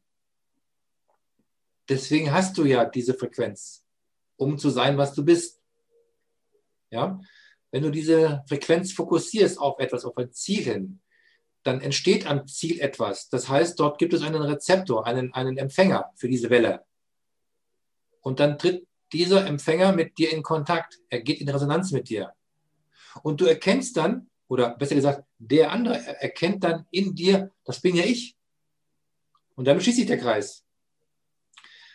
Wenn du also mit solchen Bildern operierst, operierst du letzten Endes mit, mit, mit, mit, mit, mit, mit Spiegelbildern, die du im Außen schaffst, als Modell, ja, was für dich zu erreichen gilt oder was für dich wünschenswert wäre zu erreichen. Vierte Dimension, fünfte, sechste, wie auch immer du nennst. Das sind letzten Endes nur Modelle von, von einer Wirklichkeit. Aber sie haben mit Wahrheit nichts zu tun. Denn in Wahrheit gibt es nichts Geteiltes. Es gibt nur das Jetzt, das Nu und das vollständige Sein. Ja? Also der, aus der Position äh, spielt es gar keine Rolle, in welcher Dimension man ist. Nein, weil du bist ja alles. Ist. Du bist, Punkt. Ne? Und mhm. sich dessen klar zu werden, dass du zu allen Zeiten ewig bist. Weil du bist ein individueller Teil dieses göttlichen Bewusstseins. Aus dem bist du geschöpft, weil du bist der Schöpfer dieses alleinen Seins. Es gibt keinen außerhalb von dir. Das ist eben so schwer begreiflich zu machen, da die Menschen versuchen, mit Hilfe ihrer Kognition, mit, mit Hilfe ihrer Bilder, mit Hilfe ihrer Technik etwas ähm, in eine Form zu fassen, was sie, mit, was sie glauben, mit Informationen machen zu können. Das funktioniert natürlich nicht. Die Information ist nur das Bindeglied zwischen einer Idee und einer Fassung. Ja? Sie transportiert eine Idee, bis sie sich sozusagen zeigt in Form einer Gestalt. Und dazu ist die Idee gedacht, und dazu ist die Information gedacht. Die Idee ist der Gedankenblitz, der außerdem auch aus dir kommt, weil du empfängst in dem Moment einen, einen, einen Impuls aus dem morphischen Feld, für das du jetzt gerade offen bist, weil du so eingestellt bist. Was gibt es bei euch für Radiosender? Radio Zürich oder so? Gibt es da sowas? Denke, ich höre kein Radio. Egal. Nehmen wir mal an, nehmen wir mal an Radio Zürich ja. äh, ist zu hören unter 103,4 Megahertz. Mhm, mhm, ja? Mhm, Stellst du mit deinem Radio 103,6 MHz ein, hörst du kein Radio Zürich. Ja? Also ich will damit sagen, du empfängst nur das, auf was du dich einstellst. Mhm. Ja? Also ich kann zum Beispiel sagen, hey, nee, also ich bin jetzt hier in negativen Emotionen, ja, das ist, was ich erfahren möchte, deswegen stelle ich mein Radio so ein, gebe mir mehr davon. Ja. Und eine Frage, die vermutlich aus meinem Verstand kommt. Heute. Willkommen. Du hast ja gesagt, wir starten mit einer Seelenfrequenz, das ist das Selbstbild und dann wird das ja. überlagert. Kann man sich das vorstellen als Frequenzabfall und durch das äh, Freilegen der eigenen äh, Seelenfrequenz äh, ähm, kommt das vielleicht dann wieder zu einem Anstieg der eigenen Frequenz, beziehungsweise um äh, zurück zur ursprünglichen Seelenfrequenz und auch im Zusammenhang mit der Scale of Consciousness von äh, David Hawkins. Er ja mit, also kalibriert ja die menschlichen äh, äh, emotionalen Erfahrungen auf einer Skala, sage ich mal. Ja? Ähm, und ähm, kalibriert dann auch Menschen, ja, menschliche Erfahrungen, ohne das zu werten. Ja? Also es gibt mhm. kein Besser, kein, kein Wettbewerb der äh, Frequenzen in dem Sinne. Also es gibt nichts, was, also keine Frequenz ist besser als die andere. Woanders. Ja, genau. Und er kalibriert zum Beispiel Erleuchtung ja, als den maximalen Wert auf dieser Skala und hat dann auch äh, kollektives Bewusstsein gemessen und so weiter. Also äh, äh, vermutlich ein schönes Spiel für den Verstand. Ja. Genau. Und ähm, ähm, wie passen die zusammen, die Dinge zusammen oder passen die gar nicht zusammen? Ähm. Also ich meine, das intuitiv macht das ja Sinn, dass positive Emotionen höher schwingen wie negative. Ja? Also das, das fühlt sich leichter an. Äh, ja. ja. Und wenn ich die Wahl habe, ja, oder wenn ich mir überlege, wer ich bin, ja, also so ein, äh, irgendwie ein krummiger, negativer, äh, das, das resoniert nicht mit mir, ja. nicht, dass ich das nicht, nicht ab und zu bin, aber, aber also ich selbst, ja, äh, resoniere mit etwas anderem, wenn ich das so ausdrücke. Also, wenn du dir mal die Begriffe anhörst, die du gerade gewählt hast, skalieren, messen, in bestimmte Frequenzfelder zu beobachten, dann bist du ja in der Technik vollständig. Ja, ja? ich habe es vermutet. Ja. ja. weil du operierst mit Begriffen, die in der Physik beheimatet sind. Ja.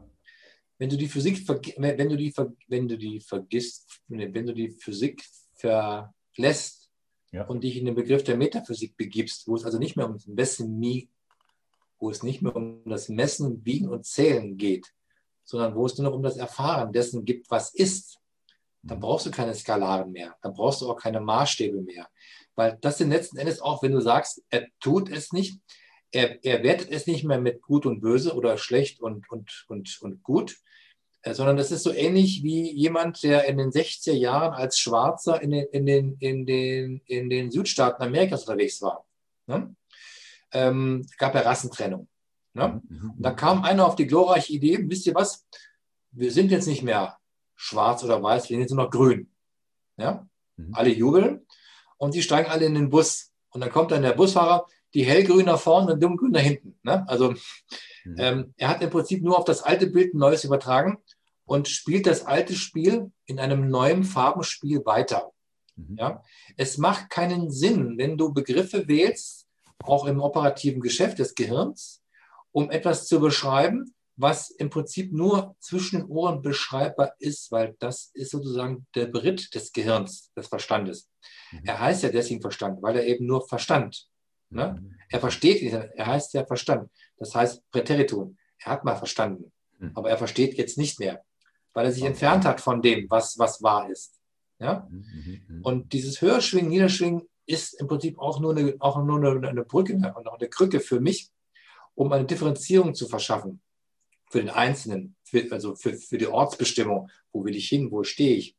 Aber auch das sind letzten Endes nur Bilder für eine Ortsbestimmung. Ja? Es gibt keine guten oder schlechten Emotionen, es gibt nur Emotionen. Emotionen sind Beweggründe, die etwas in dir tun, weil sie etwas veranlassen in dir, weil sie etwas aufrufen, etwas zu tun oder etwas zu lassen. Ja? Letzten Endes ist alles das Gleiche, weil es stammt aus demselben. Die Wertung oder die Beschreibung dessen entsteht erst, wenn du die Unterscheidung triffst. Durch die Unterscheidung dessen, was du kennst. Ja? Und dann bist du schnell bei gut, böse, schwarz, weiß, Gott, Teufel und so weiter, was im Prinzip letzten Endes Konstruktionen des Gehirnes sind. Durch Begrifflichkeiten, die denselben Ursprung besitzen, nämlich in der Techne, also in der Kognition. Mhm. Aber die Kognition hat mit dem Herzen, also mit der Wahrheit, mit der Quelle nichts zu tun. Es sind alles nur aufgesetzte Strukturen, die durch Organisation es dir ermöglichen, die, die ermöglichen, dein Leben zu organisieren und dein Leben zu führen innerhalb dieser 3D-Welt. Ja? Mhm. Wenn, du jetzt einem, wenn du jetzt einem Blinden klar machst, was eine Farbe ist, wird das nicht funktionieren. Mhm. Du wirst einem 3D-Menschen nicht sagen, was ist ein 5D-Wesen. Kannst du ihm auch nicht klar machen. Geht nicht. Ja? Weil es entsteht davon kein Begriff, es ist kein Bild davon da. Sie werden es erst dann erfahren, wenn sie dann dort sind. Und dann werden sie feststellen, alles, was sie bis dato bemüht haben, funktioniert hier nicht mehr. Ja? Von daher kannst du da zwar ähm, dich trefflich streiten mhm. mit Modell A, B, C, D, aber du wirst niemals sozusagen erkunden, worum es hier wirklich geht, weil du versuchst mit Hilfe von Begriffen etwas zu erfassen, was unbegreiflich ist. Ja? Hm. Vielleicht kann das so stehen lassen. Und ich versuche eben mit dem, was ich tue, Neugierde zu kreieren oder Interesse zu schaffen, dass das letzten Endes so ist. Und das, was du vorfindest, ist die Kreation einer Form, die du selbst gewählt hast, durch Information. Du wählst dir die Information, du holst dir die Info in dein Leben, die du brauchst, um entweder etwas zu bestätigen, zu verifizieren oder eben zu falsifizieren, um dann das über Falsifikation zu nutzen, um ein Motiv zu schaffen, etwas zu verändern. Mhm. Es gibt kein Gut, Böse, es gibt kein richtig, falsch, es gibt nur ein Ist so, es ist so. Es ist zu allen Zeiten jetzt. Das ist so schwierig zu verstehen, weil es unseren Verstand sprengt. Weil diese Kategorien einfach zwischen den Ohren nicht anzusiedeln sind. Es funktioniert schlicht nicht. Ja? Deswegen ist es so, ist es so merkwürdig und auch so energiezehrend, ähm, ständig mit Begriffen zu operieren, die dort eigentlich als Operationswerkzeug unangemessen, unangepasst und ungeeignet sind. Wir brauchen sozusagen die Konzepte, ja, die äh, uns von den Konzepten befreien. Ja, ja. ja genau. Aber okay, jetzt kommt hier noch eine kleine Nach, ein kleines Nachhaken. Ähm, ja, die Schumann-Frequenz ist ja viel äh, beachtet, oder? Ja. Man sich ja doch irgendwie ja, eine Transformation auch vielleicht wieder zu spiegeln oder wir sind ja auch, äh, ja, deine Gruppe heißt ja Neue Zeit, also da scheint ja schon irgendwie, sagen wir auch ein Trend oder irgendeine Transformation stattzufinden die möglicherweise auch mit Frequenz zu tun hat. Was? Ja, und wer sagt uns, was die Schumann-Frequenz im Guten und im Schlechten ist, sagt dir auch keiner, weil du brauchst eine Referenz. Aha, ja, ja, ja. Auch die Schumann-Frequenz ist ja nicht etwas, was mal entstand und dann seitdem so ist, sondern sie wandelt sich ja in dem Maße, wie du sie beobachtest. Ja? Die. Schumann-Frequenz als, als, als, als Herzschlag dieser Erde wenn wir Gaia als einen Organismus betrachten, was er ja ist, unsere Erde, unsere Erde ist ja nicht Welt. Die Welt ist das, was wir konstruieren. Die Erde ist, das, ist der Bereich, auf dem wir herumwatscheln und äh, in der wir wirken, ja, auf dieser Erde. Und die, die Erde beherbergt uns, wie wir, wie wir eben auch Mikroben beherbergen. Die Mikrobiologie ist der Spiegel der Makrobiologie. Ja? Und wenn du dann Erde als makrobiologischen Organismus begreifst, sind wir und alles, was auf Terra herumfleucht, Mikroorganismen im Verhältnis zu dem, was mhm. auf der Erde ist. Mhm. mhm. Ja? Mhm. Und erst wenn diese beiden äh, sich wieder sozusagen synchronisieren und sich wieder als selben oder als Teile desselben begreifen, dann ähm, hören diese Spannungsthemen, diese Kriege, diese Auseinandersetzungen, all diese Dinge äh, auf, die wir eben seit Hunderten oder seit Tausenden von Jahren nie beklagen. Dazu braucht es natürlich eine Bewusstseinsveränderung im Sinne von, der Weltwahrnahme, so wie sie ist und nicht so, wie sie in uns projiziert wird, entweder durch Bilder von außen oder durch Selbstprojektion. Ja? Und ich glaube, das ist das Spannende, was wir gerade erleben. Es gibt nichts Verlässliches mehr. Ja? Mhm, mhm, mhm. Alles, was sozusagen als Gesetz galt, ist morgen perdu. Mhm. Ja? Wir sehen das an den Strukturen, die jeden Tag zusammenbrechen vor unseren Augen.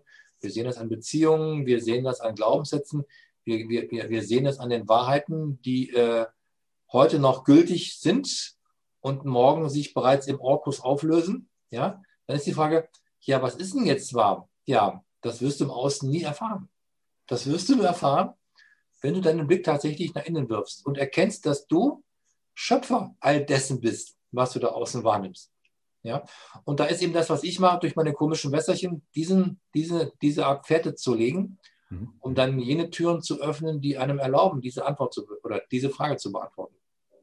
Und das mehr ist es ja nicht. Du hast gerade gesagt, was ist real? Und irgendwo hast du mal gesagt, dass die energetische Welt real ist und 3D ist eigentlich nur irgendwie so ein äh, ja, Illusion, Simulation, beziehungsweise das vielleicht auch das Ziel wäre, diese beiden in Einklang zu bringen. Ja. Ähm, und ähm, die Schumann-Frequenz, kann man die dann so interpretieren als ein Stimmungsparameter, als ein äh, ja. Äh, ja, Indikator für das kollektive Bewusstsein der Menschheit? Oder, nee. Oder, nein? Das Bewusstsein der Erde. Bewusstsein der Erde. Ja? Nicht der Welt, das Bewusstsein der Erde. Mhm, okay. Wenn alles Planetarische auch bewusst ist, ist es ein Lebewesen. Mhm. Ja? Mhm. Setzt sich zusammen, nicht nur aus Steinen, sondern mhm. aus Erde, aus Wasser, Mhm. Und ähm, bleib bei dem Bild, du als Lebewesen. Und wenn du dich sozusagen auf der zellulären Ebene betrachtest, siehst du dich ja auch in Form von Mitochondrien, in Form von Alveolen, in Form von Zytoplasma, äh, wo dann das eine oder andere herumschwimmt. Das ist ja das Gleiche, wie Terra, also Erde, Gaia, mit uns macht. Dieser, dieses, dieser Großorganismus Terra beherbergt all das. Aber diese Erde ist nicht losgelöst von all dem, was Terra beherbergt. Mhm. Ja? Es macht keinen Sinn, A von B zu trennen. Es ist nur gemeinsam erfahrbar. Das, was die Erde liefert, ist das, was die Menschen und die Tiere auf dieser Erde wahrnehmen. Und das, was diese beiden Wesen tun, ist das, was sich dann über die Terra-Information rückkoppelt. Also von daher kannst du das, wenn du das irgendwie misst und das irgendwie versuchst, über einen Parameter zu steuern oder daraus eine Ableitung zu machen, ähm, induktiv, ja, mhm. ähm, kannst du das in dem Bereich tun. Wie verlässlich das ist, ist eine andere Sache. Weil sobald du einen Parameter veränderst, also nehmen wir eine Gleichung, mhm. und zwar eine Multiplikation, ne? 1, 1 mal 2 mal 4 ist eben, weiß ich nicht, 12 oder, oder 26. Und sobald du nur eines dieser Parameter änderst, änderst du das Ergebnis. Mhm. mhm, mhm. Jetzt kommen wir wieder auf das Bild am Anfang zurück. Sobald du in einem Räderwerk ein Zahnrad herausnimmst, ändert sich die gesamte Mechanik. Das heißt, das Bild, was am Ende steht, ist nicht mehr dasselbe. Ja? Und jetzt gehen wir noch einen Schritt zurück, dann bist du bei deinem eigenen Bild. Das heißt, du bist der, der das Zahnrad herstellt und der dieses Zahnrad an die Stelle einfügt, wo das Zahnrad hin soll. Und auch nur du lässt es zu, dass dieses Zahnrad dort herausgenommen wird. Es gibt ja niemand anders. Ja? Das ist eben so schwer zu fassen, dass es eben keinen Schuldigen gibt. Es gibt nur Verantwortung.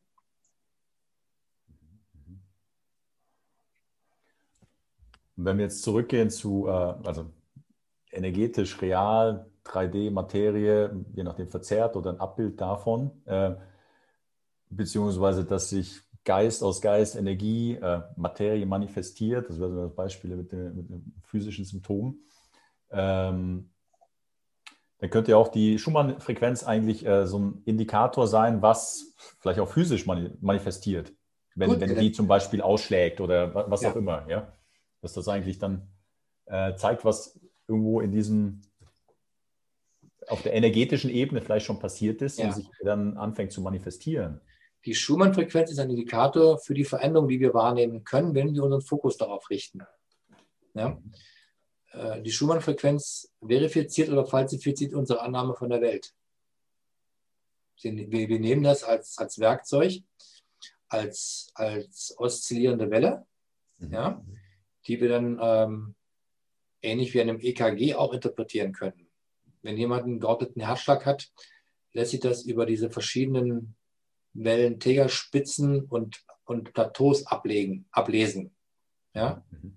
Aber das ist nur ein Abbild dessen, was das Herz funktionell tut. Was das Herz fühlt und was das Herz ist, lässt sich über ein EKG nicht abbilden. Mhm. Vielleicht können wir das als Bild nehmen. Ja? Das mhm. EKG ist nicht das Abbild der Herzenergie, sondern nur, sondern, sondern nur der Herzfunktion. Ja? Herzenergie lässt sich nicht plastisch mittels Gerät abbilden, lässt sich nur fühlen.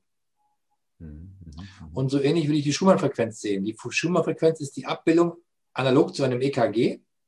Es sagt dir was über die Funktion des Herzschlages dieser, dieser Erde, aber es sagt dir nichts über das Bewusstsein von Terra. Gar nichts. Ja? Weil das gleichzusetzen ist töricht in meinen Augen. Es ist eine simple, es ist eine Vereinfachung, die nur auch nur, auch nur eine Art von Irreführung ist. Weil wir das, was im Technischen abbildbar ist, nicht ins Metaphysische übertragen können. Ne? Funktioniert nach meinem Begriff nicht, sondern gehört da nicht hin. Wie sagte Goethe mal, ihr werdet nicht erjagen, was ihr nicht erfüllet. Er hat es eigentlich sehr treffend beschrieben. Ja? Mhm. Sobald du von dem, was du willst, kein Gefühl hast, kein Bild hast, kommst du niemals dahin, wo du hin möchtest. Ganz egal, wie groß der Aufwand ist, den du betreibst. Ja, du musst ein Bild von dem haben, wo du hin willst. Und das, das Bild erzeugen, das Bild schaffen, das Bild kreieren, geht nur, indem du Innenschau hältst und das erkennst, was dort seit ewigen Jahren oder seit Ewigkeit darauf wartet, von dir erkannt, entdeckt und freigesetzt zu werden. Damit schließt sich der Kreis wieder. Ja? Ja, super interessant. Äh, ich habe gesehen, wir reden jetzt schon ein Weilchen. Ich weiß nicht, wie äh, schnell du weg musst oder nicht. Ich habe du. Die Apotheke hat zu, mich juckt hier keiner. Ja. Ja, eine Sache, die ich jetzt auch vielleicht in dem Zusammenhang, was wir jetzt gerade gesprochen haben, äh, vielleicht noch interessant wäre zu erörtern, weil im Moment spielt ja auch das Wetter verrückt, ja, wenn wir über die Erde reden. Und da gibt es ja allerlei Erklärungsmodelle von Klimawandel bis Wettermanipulation oder vielleicht auch die Natur, die Erde regt sich. Ähm, wenn wir jetzt über, ja, vielleicht über das Thema gerade reden, wie, wie siehst du denn vor, äh, zum Beispiel also Simon, Gewitter oder Fluten oder hat das einen Zusammenhang mit, äh, mit dem Bewusstsein der Erde oder ich denke, da spielen verschiedene Kräfte miteinander. Mhm, mh, mh. Ja, ähm, du kannst das, also wir würden jetzt noch, noch, noch eine Stunde hier sitzen. Ja, ja. ähm, ich, ich will das mal abkürzen mit einer Metapher. Ähm, es gab im Albert Camus der Fall, gibt es eine Metapher, und zwar spricht er vom großen Reinemachen. Ja? Er hat dort im, im Fall eine wunderbare Sentenz geschrieben. Ähm, dort las dieser, dieser Advokat und äh, er, er, er, versuchte den Menschen mit einer einzigen kurzen Begrifflichkeit zu definieren. Und er hat Folgendes gesagt: Ja, er hurte und las Zeitung. Er wurde und las Zeitung. Er hurte, er hurte, ah, er hurte. er hurte und las Zeitung. Ja, das war sozusagen die trefflichste Kurzdefinition des Menschen. Mhm. Ja, und ich muss sagen, dem können wir kaum etwas ähm, noch hinzufügen. Das ist das eine. Das zweite ist, alles, was machbar ist, wird gemacht. Ja? Wettermanipulation ist nichts Neues. Wenn du weißt, wie du, was Wetter überhaupt ist und auf welche Art und Weise du wenn du die Schnittstellen kennst, beeinflussen kannst, ist auch das kein Hexenwerk. Es ist Physik. Ja? Und die, die das können, die machen es. Aber es wird ja nicht nur im Sinne derer verwendet, die hier manipulieren, sondern es wird mittlerweile auch als Werkzeug benutzt, um die sozusagen hier von diesem Terror zu, äh, zu entfernen, die seit Hunderten oder Tausenden von Jahren das Spiel spielen. Also der, also der, der Kehraus, der für uns geplant war, gegen uns geplant war, er richtet sich jetzt gegen die Organisatoren oder gegen die Urheber dieses großen Reinemachens. Aber nicht mehr in dem Sinne, sondern in unserem Sinne. Ich denke, damit können wir es heute erstmal belassen, bevor ja, wir da, das, Fass, wir das Fass aufmachen. Ja, klar, noch eine Sache, weil die hast du in der Gruppe geschrieben und das wollte ich auch nochmal aufgreifen. Ja, da können wir auch dann Schluss machen, weil das hat sich wirklich auch spannend angehört. Du hast äh, kommentiert diese Auffälligkeit der Gewitter. Ja. Und du hast das ähm, im Zusammenhang auch mit äh, der Erde als weibliches magnetisches Lebewesen gebracht ja, und Blitze als elektrischer Impuls, dass da auch wieder die Analogie zur Besamung einer Eizelle, ja, dass da ja. möglicherweise etwas Neues, Neues entsteht. Ja. entsteht. Ja, das fand ich ein wirklich eindrückliches Bild. Ja. ja. Mhm, mhm. Also das können wir, das, das ist das Gefühl, was ich habe. Das, was ich, das, was wir im Kleinen erkennen bei einer Befruchtung einer Eizelle, erleben wir gerade makrobiologisch auf diesem Planeten. Mhm, mhm, mhm. Ja? Jetzt lasse ich mal die Urheberschaft außen vor, weil das würde jetzt den Abend sprengen. Ja. Ähm, wenn wir die Dinge nur anschauen und sie einfach nur für sich stehen lassen, dann drängt sich diese Analogie zwingend auf. Weil das sind ja keine Dinge, die mit normalem Wetter, mit logischen Prozessen zu tun haben, sondern es ist etwas, was gemacht ist, was äh, entsteht, was sozusagen als, als Grundvoraussetzung oder als, als Grundbedingung bereits hier existiert und über hunderte von Jahren schon vorbereitet ist und sich jetzt in der Conclusio entlädt. Ja, der Vorhang fällt. Und das geht nur mit Krawum und Krawach. Ja? Du weißt, alle, alle, alle, alle großen Filme, alle großen Blockbuster enden am Ende Grunde, im Grunde genommen mit dem großen, hm. ja, mit dem großen ich hab, Ich habe heute noch, also du hast es vielleicht bemerkt, mir macht das Reimen sehr viel Spaß und ich beginne ja. auch die Worte neu zu entdecken. Und eine Sache, die ich heute gefunden habe, dass Enttäuschung das Ende der Täuschung. Täuschung, ja. Perfekt, genau. ja, ist so. Ja? Das heißt, du hast vorher getäuscht und jetzt bist du enttäuscht. Aller Enttäuschung geht das Getäuschtsein voraus. Genau. Unsere Sprache ist, weißt du, über Sprache können wir mal ein eigenes. Ähm, oh ja, das wäre spannend. Da, so das, ja, da gibt es also ein Füllhorn, weil das ist die Mutter aller Techne, originären Werkzeuge, unsere Sprache. Ja? Und wer sich mit Begriffen beschäftigt und die sozusagen genuin nimmt, findet alle Antworten auf seine Fragen, auch auf die, die er nicht gestellt hat. Oh, da bin ich sofort dabei. Äh, die Zeit vergeht und das ist eigentlich, äh, äh die Zeit vergeht unglaublich schnell und das ist eigentlich auch meine letzte Frage. Ähm, Wer will es wissen? Einmal, einerseits dieses Gespräch hier, ich glaube, wir reden jetzt schon über eineinhalb Stunden, aber auch generell, äh, das Jahr fliegt vorbei und meine Frage an dich, ist das mein subjektives Zeitempfinden? Ist das objektiv? Ist das äh, kollektive Erfahrung? Ja? Oder ist das, kommt das nachher wieder aufs Gleiche raus? Ja?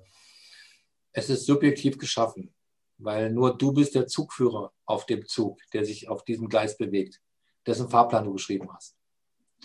Du erinnerst dich vielleicht das noch als Abschluss, wenn du die ersten vier, fünf Jahre oder die ersten zehn Jahre des Lebens anguckst. Das war zäh, oh, das dauert alles so lange. Was machst du, wenn, wenn du groß bist? Und dann kommt die Frage, wenn du 12, 13, 14 Jahre, bin ich mal 18, kann ich ein Auto fahren. Und dann so ab 18, 19, wenn du 21 bist, ja, äh, verrinnt Zeit in einer subjektiven Wahrnehmung in einer völlig anderen Geschwindigkeit, in einer, in einer vorgestellten Geschwindigkeit, als das in der Zeit von 0 bis 20 der Fall war. Und je mehr Dekaden du hinter dir lässt, umso schneller fährt der Zug, dessen Lokführer du bist. Also würdest du sagen, das ist altersabhängig und nicht eine Reflexion der Zeit, in der wir sind? Es gibt keine Zeit in dem Sinne. Es gibt nur die Erwartung, okay. der du hinterher. Wieder reingetappt, ja. Genau. Ja, Zeit ist eine Konstruktion zwischen den Ohren, um sich in der Welt zu organisieren. Ja? Das heißt, du bist der Getriebene, derjenige, der selbst diesen, diesen Köder vor dir aushängt, den du niemals erreichen wirst, weil du nicht anhältst. Um festzustellen, je schneller ich laufe, umso weiter ist der Köder von mir weg. Ist das das Schlusswort, das passende das für heute? also ja. Innehalten. Bitte? Also innehalten.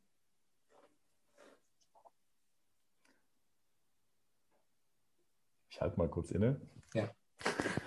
Ja, äh, ja, also Carsten, ganz herzlichen Dank äh, wieder für das äh, unglaubliche Gespräch. Ja, sehr vielseitig. Ich glaube, wir haben echt viel äh, Dinge besprochen. Ist da noch etwas, was du hinzufügen möchtest? Gutes Nächtle. macht, euch, macht, euch, nicht so viele Gedanken. Also mit Gedanken kommen wir nicht weit. Ähm, auch das, was ihr wisst oder was ihr, was ihr glaubt zu wissen, führt euch nicht dahin, wo ihr hin wollt. Weil die Konstruktionen zwischen Ohren führen nirgendwo hin. Wir kommen nur weiter, wenn wir uns nach innen ausrichten und dem folgen, was uns unser Herz erzählt. Amen. Amen. also herzlichen Dank, Carsten. Ja. Ich danke auch für, das, für die vielen schönen Fragen und wir können nur hoffen, dass das bei den Zuschauern das Richtige in Bewegung setzt. Mehr können wir nicht tun. Ja, Dafür sind wir hier. ja, mit großer Freude. Ja, also. Vielen Dank, ja.